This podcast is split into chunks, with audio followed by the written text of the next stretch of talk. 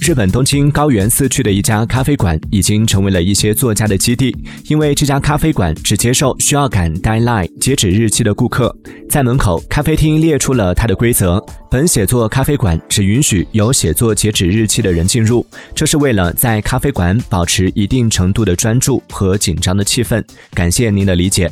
顾客进入咖啡馆后，首先会收到一张卡片，写明他们的工作目标。在咖啡馆的最短停留时间为三十分钟，按小时收费。在此期间，经理会询问他们的进展情况，以确保他们每小时都有进展。在达到目标之前，顾客无法结账离开。